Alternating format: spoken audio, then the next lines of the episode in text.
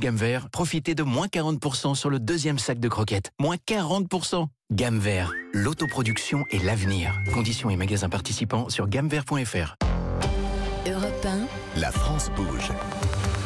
Elisabeth Assayag. Bien sûr qu'elle bouge cette France et nous on le voit chaque jour sur Europe 1 avec des entrepreneurs, des patronnes, des patrons, des parcours de vie. Et aujourd'hui, gros plan sur le traitement, la recherche, la prévention autour du cancer à deux jours de la journée mondiale contre le cancer. On en parle avec vous, Eric Solari. Vous êtes oncologue, membre du conseil d'administration euh, de la Fondation ARC. Alors, la recherche française, elle fait partie des meilleures euh, du monde. La recherche clinique est excellente. Pourquoi la France n'attire-t-elle pas les leaders? Internationaux Oh, Il y a un, il y a un Pas certain assez. nombre de raisons à ça. Bon, d'abord, elle, elle en attire quand même quelques-uns, mais pas assez, ça c'est certain. Bon, je pense que l'attractivité des carrières en France par rapport à ce que proposent les pays anglo-saxons ou certains autres pays européens est quand même euh, très en dessous.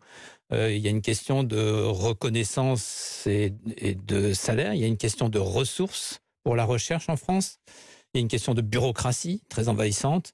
Donc, il y a un certain nombre d'obstacles sur le chemin euh, qui limitent un peu la possibilité d'attirer. Bureaucratie, salaire aussi? Salaire, Ils sont trop bas encore. salaire, euh, financement, salaire, bureaucratie, je pense que ce sont les principaux obstacles.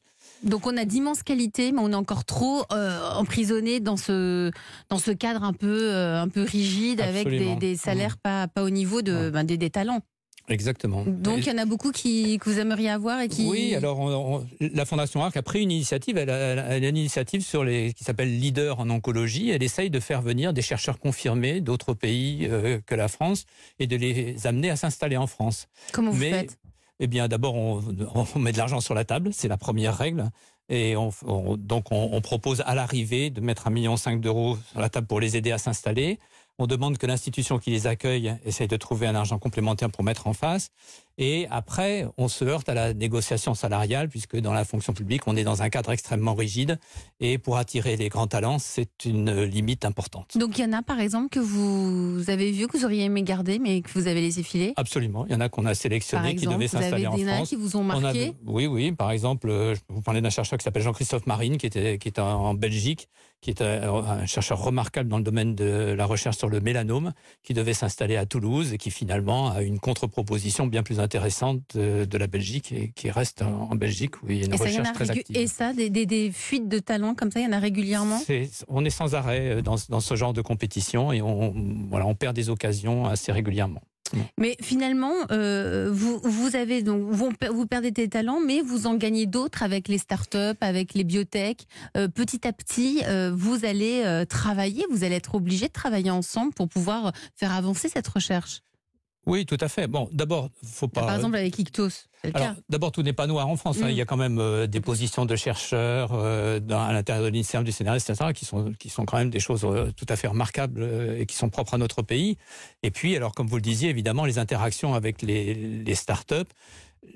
Et puis, dans le domaine de la cancérologie, d'ailleurs, aussi, les liens de plus en plus importants avec les patients Mm, et avec les citoyens euh, font partie des, des- des pistes de développement et des espoirs pour les années qui viennent. Mais justement, dans ces innovations pour nous accompagner dans notre santé, on va, euh, on va découvrir une, une autre pépite dans la France Bouge.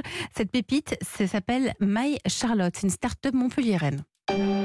la France bouge, la pépite du jour. Alors Charlotte, Charlotte Mar, euh, vous avez 43 ans et vous, alors tout part de votre de votre propre histoire.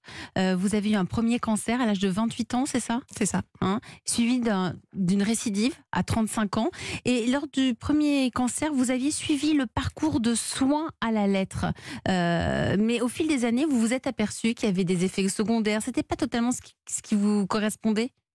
Vous Bah, pas J'ai été- fait euh, ce, ce que font beaucoup de patients, c'est-à-dire se dire bon, bah, il y, a y a un parcours médical, euh, il est très clair, il est très bien fait. On est euh, donc on est on a la chance d'avoir euh, justement de la recherche, euh, d'avoir des molécules qui viennent sur le marché, qui nous soignent, des traitements qui sont difficiles, on va pas se mentir. Euh, mais euh, mais voilà, mais euh, je me suis dit je, fais ces traitements puis je reviens à ma vie d'avant, ma vie normale, celle que je connais. Et au fil des années, bah, je me rends compte que bah, finalement, j'ai toujours des problèmes cognitifs, j'ai une fatigabilité qui reste importante, tout un tas de choses qui font qu'une une vie sociale, une vie active reste compliquée. Euh, des symptômes dépressifs qui se manifestent euh, quand même de temps en temps, mais de plus en plus souvent. Et puis, euh, et puis finalement, c'est seulement au moment de la récidive où tout de suite après en fait le, le, le choc de l'annonce a suivi en fait une, une pensée qui m'a énormément effrayée, qui a été la suivante, ça a été de me dire oh, quelle chance, je vais pouvoir me mettre en pause, hein, je vais pouvoir arrêter tout ce que je suis en train de faire et prendre le temps pour moi. Donc vous prenez Et les ça- choses différemment là. Bah, c'est là où en fait il y a un déclic qui se fait parce que je me dis mon Dieu, euh, j'ai eu un premier cancer et finalement je me suis remise dans une situation où euh, tout va trop vite, ça ne me va pas et, euh, et je vois bien qu'il y a des soucis que j'ai pas que j'ai pas résolus, j'ai pas réussi à intégrer finalement cette expérience de vie euh, lors du lors du premier cancer. Hum, Donc euh, vous, vous êtes accompagné, soutenu hein, par, votre, par, votre- mari. Vous vous dites tous les deux qu'il faut partager aussi votre expérience, cette expérience du vécu face à la maladie avec des, des patients. Et donc, vous vous êtes formé à Montpellier pour devenir patiente expert? Oui, j'ai d'abord commencé par me former pour devenir euh, enseignante de la méthode Pilate. Ça a été Mhm. une forme de reconstruction euh, Mhm. physique et psychologique pour moi. Euh, le souhait ensuite de pouvoir transmettre effectivement, puisque le second cancer, je l'ai vécu très différemment, euh, et c'est ça que je souhaite transmettre à d'autres personnes, euh, qu'on a souhaité mettre sous forme d'application. Donc mon mari, c'est lui formé au code. Donc votre mari se forme au code. Ouais. Vous vous dites moi je vais je vais je vais faire je vais en faire quelque chose de cette épreuve. Ouais. Je vais le transmettre à d'autres patientes et c'est comme ça que naît euh, My Charlotte. Eh bien, vous allez nous le raconter. C'est le moment du pitch. Vous êtes prête? Volontiers. Allez, on y va. On vous écoute. Alors, mes Charlotte, c'est une application à destination des personnes soignées pour un cancer, pour les guider dans l'amélioration de leur qualité de vie, aussi bien pendant qu'après leur traitement. Donc, il y a deux solutions. La première, c'est une application gratuite, déjà téléchargée par 6000 patients, et euh, qui propose du contenu euh, d'information et des activités pratiques pour améliorer aussi bien le bien-être mental que physique. Euh, c'est des exercices comme de la respiration, de la méditation, euh, de la mobilisation corporelle. La seconde, c'est un accompagnement personnalisé euh, qui va permettre aux patients d'être guidés par un patient partenaire. C'est quelqu'un qui partage le vécu de l'expérience, qui a été formé et qui va guider le patient pour identifier ses difficultés, les solutions pertinentes et les moyens de les mettre en œuvre durablement. Ça, c'est financé par les, euh, centres de soins. Et aujourd'hui, on a déjà accompagné 600 patients dans une quinzaine de centres de soins en France. Euh, aujourd'hui, on prépare notre premier essai clinique pour valider l'efficacité de notre démarche. Merci, merci moins d'une minute. Merci pour votre pitch, Charlotte Mar. Donc, vous, vous travaillez avec les établissements de soins. Oui. Ce sont eux qui vous, qui vous payent. Ça, Exactement. le modèle économique est là-dessus. On a démarré dans un projet qui, euh, bah, qui a vu le jour au moment de la, du premier euh, confinement lié à la Covid-19, à la coalition Innovation Santé. Donc c'est un collectif qui avait été monté pour, euh, donc dans le domaine de la santé pour euh, stimuler l'innovation. Ça, ça nous a permis d'accélérer les développements euh, de notre plateforme. Euh, et donc, euh, puisqu'on venait de lancer My Charlotte dans sa première version en octobre 2019, la Covid est venue chambouler pas mal de choses et euh, tous ces soins qu'on appelle les soins de support euh, n'étaient plus disponibles à l'hôpital. Donc on a pu euh, travailler directement avec cinq laboratoires pharmaceutiques et une émanation de, de l'Union européenne pour développer notre plateforme et donc accompagner des patients Donc- et travailler avec Donc des centres de concrètement, ça donne quoi? L'idée, c'est que le patient puisse être guidé par l'application en fonction de son ressenti. Donc c'est à travers des vidéos, par exemple? Des vidéos, des, euh, des audios. Donc, on travaille toujours avec euh, des médecins. Alors, on traite des sujets. Donc, on a fait ça, par exemple, sur des sujets plus compliqués à aborder avec son médecin, par exemple l'incontinence, mais aussi euh, la, gestion de la cicatrice ou les douleurs musculo-articulaires, de façon à pouvoir comprendre les différents mécanismes qui sont en jeu. Et puis, travailler avec des, praticiens, donc par exemple des kinésithérapeutes, qui vont donner des, exercices pratiques, par exemple l'automassage d'une cicatrice pour favoriser la, enfin, la souplesse de la cicatrice. Donc des choses très très concrètes, hein, de manière à ce que le patient, petit à petit, s'autonomise, parce qu'il s'agit bien de ça. Euh, on sait que maintenant, de mieux en mieux, c'est de plus en plus prouvé que les effets euh, se poursuivent, et donc on a besoin de continuer à travailler avec ça. Or, on va pas prendre en charge un, patient euh, durablement euh, dans son centre de soins, c'est pas possible.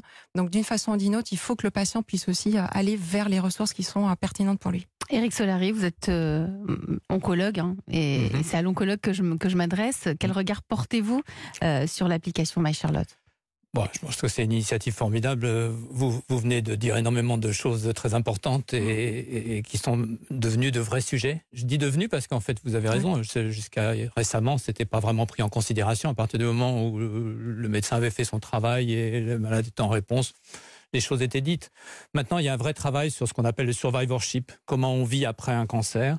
C'est vraiment un sujet de recherche en soi. D'ailleurs, euh, le, meilleur projet qu'on ait eu l'année dernière au sein de la Fondation ARC, c'est le projet de, quelqu'un qui s'appelle Gwenaëlle Mainviel, qui est une chercheuse qui a travaillé sur le retour au travail après le cancer, qui a fait vraiment un travail formidable. Et c'est un, sujet très important. Il y a des cohortes maintenant de patientes qui sont suivies après le cancer. Je pense qu'on a, par exemple, une cohorte de, femmes qui ont eu un cancer du sein, 12 000, qui sont suivies en permanence pour essayer d'évaluer à quel point elles, comment elles récupèrent de la fatigue, comment elles récupèrent de, de, tous les effets secondaires que vous avez très bien décrits. Hein, je ne vais pas y revenir. Mm. Et, et, la question qui va se poser derrière, c'est aussi comment on peut faire de la désescalade thérapeutique dans certaines situations. C'est-à-dire, est-ce qu'on a besoin de traiter aussi fort tous les cancers? Est-ce qu'on peut pas chez certains réduire un peu la pression mm. de façon à ce que la qualité de vie après soit meilleure? Ah oui, et donc, donc là aussi, on retourne à cette médecine individualisée, personnalisée. De plus en plus précise. De plus en plus précise. Euh, si vous êtes euh, parmi nous aussi, Charlotte, euh, c'est parce que vous avez des, des besoins. C'est pour ça, parce que vous êtes dans la France Bouge.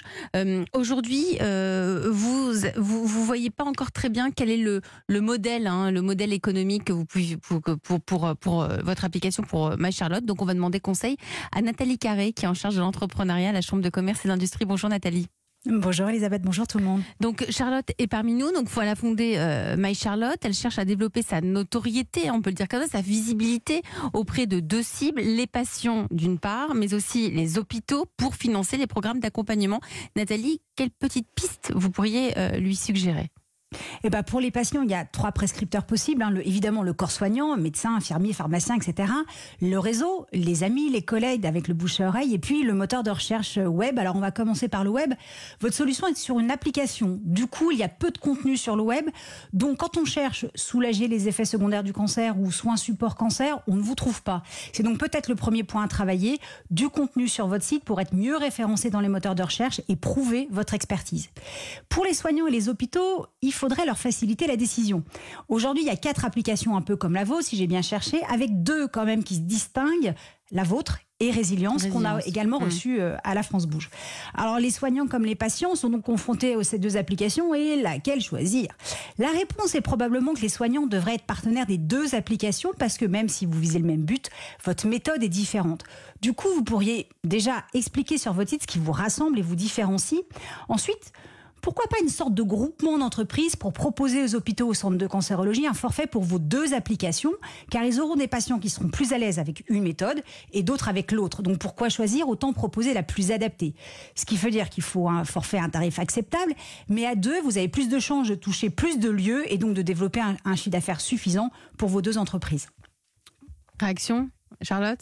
Oui, alors euh, volontiers, merci beaucoup Nathalie. Euh, effectivement, il y a différents moyens de, de développer la, la notoriété. Euh, là où Résilience est plus sur une, un outil de, de, de télésuivi. Oui, non, vous, c'est et c'est pas tout à fait la même chose, effectivement, parce qu'on n'est pas sur le médical. On est, oui, vous, vous êtes sur le médical. Euh, Résilience, c'est sur, sur le télésuivi. Vous, nous, on pose pas de diagnostic. on est vraiment sur l'accompagnement dans la qualité de vie. Donc, il y a des choses qui nous distinguent. et, mais dans tous les cas, il est certain que pour pour voilà, les patients, c'est important de pouvoir euh, trouver la solution qui leur convient. Tout le monde n'a pas envie euh, d'utiliser une application d'abord. Donc, euh, l'un des objectifs qu'on a, et c'est ce qui c'est aussi le cœur de notre accompagnement, c'est de pouvoir s'appuyer sur ce qui se fait en local. Donc, ce qui est proposé au sein de l'hôpital, ce qui est proposé par des associations. Et ensuite, le patient, c'est d'abord une personne qui doit intégrer la maladie dans, dans sa vie. Ça, ça, reste aussi quelqu'un qui est un consommateur, qui est un usager, qui sait ce qui est bon pour lui et donc qui sait faire des choix éclairés. Mm. Euh, aujourd'hui, vous faites euh, actuellement un essai clinique, vous cherchez des financements, j'imagine? Oui, on a un promoteur, euh, on cherche encore des financements pour justement financer ben, l'intervention, donc l'accompagnement personnalisé, et puis, et puis on étoffe aussi avec des centres investigateurs. Alors Nathalie Carré, qu'est-ce que vous pouvez lui conseiller? Parce que les financements, c'est aussi, voilà, vous, vous, vous, savez faire. Alors ben, déjà, vous n'êtes pas à l'abri quand même d'avoir des patients qui acceptent de payer leur accompagnement hein, et l'usage de l'application ou de participer financièrement au développement de votre solution par simple générosité. Donc profitez-en. Ensuite, en faisant des recherches sur le web, on voit que l'entreprise Roche est très très présente sur le sujet du cancer et cette entreprise a une fondation qui finance des, des, initiatives pardon, qui s'inscrivent dans une démarche de démocratisation du numérique en santé. Alors, donc ce serait associé à cette entreprise eh ben, En tout cas, répondre à un de leurs appels d'offres éventuellement puisqu'ils font du mécénat. Et du coup, j'ai fouillé ce sujet du mécénat du domaine de la santé, il y a une chose qui revient souvent dans les axes de financement des projets, c'est le accessible à tous. Accessible à tous ne veut pas nécessairement dire gratuit, c'est aussi l'accès au numérique qui n'est pas nécessairement un réflexe pour tout le monde, surtout quand il s'agit évidemment d'un sujet aussi important que la santé. Alors peut-être qu'il y a une voie un peu décalée qui vous permettrait de toucher le plus grand nombre et donc de répondre à cette exigence du accessible à tous pour bénéficier de ces mécénats. Je pense aux collectivités. L'idée qu'elles vous servent de pivot pour relayer votre solution auprès des populations, par le magazine de la ville, du village, par des réunions à la mairie, par le pôle médical local, les infirmières, etc. Pour les collectivités, c'est un moyen de soutenir ses habitants, notamment face aux pénuries de professionnels de santé. Et d'ailleurs, peut-être qu'elle pourrait aussi contribuer un peu financièrement à votre projet. Voilà, l'idée, c'est que My Charlotte devienne le bouclier bienveillant de toutes les personnes atteintes de maladies chroniques, qui repousse les souffrances et attire la sérénité et la paix pour longtemps, même si c'est pas facile tous les jours. Merci euh, Nathalie Carré. Vous, vous, vous tenez à rester, Charlotte, autour du, du cancer hein, à travers My Charlotte. Aujourd'hui, on reste sur le cancer. Euh, ce qu'on n'ignore évidemment pas, et je l'ai évoqué tout à l'heure, c'est euh, les différents euh, éléments que- auxquels vous allez être confrontés par la suite. J'ai parlé de symptômes dépressifs. Mm.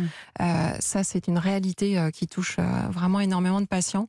Euh, et puis, euh, on est, euh, je pense, rarement une personne qui arrive uniquement avec son cancer. Il y a Mm. souvent bien d'autres histoires euh, qui sont euh, d'autres com- comorbidités, pardon, qui sont euh, qui sont associées.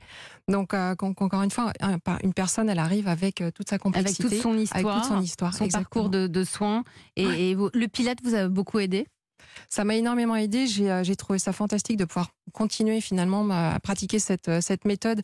Alors je la pratiquais dans un cadre euh, où j'étais avec des personnes qui étaient très très entraînées, mais c'est une méthode qui a été développée dans un, dans un objectif de réhabilitation physique hein, et, donc elle est très adaptable. Donc l'idée c'est que c'est la méthode qui s'adapte à la personne et non pas l'inverse. Et ça s'inscrit finalement aussi dans le sens de la médecine plus personnalisée. Encore une fois, une personne arrive avec son histoire et, euh, euh, pouvoir l'individualiser euh, dans, son traitement, c'est important. Vous restez avec moi tous les trois. Nathalie Carré, on vous retrouve demain pour vos, précieux conseils. Vous restez avec nous, avec moi, parce que là, on va découvrir encore une, belle histoire dans la France bouge. hein. comment retourner au travail après le cancer. 13h48, travailler avec un cancer, comment le dire à son patron? Le cancer et le retour au travail, ce n'est pas toujours simple. Alors, cancer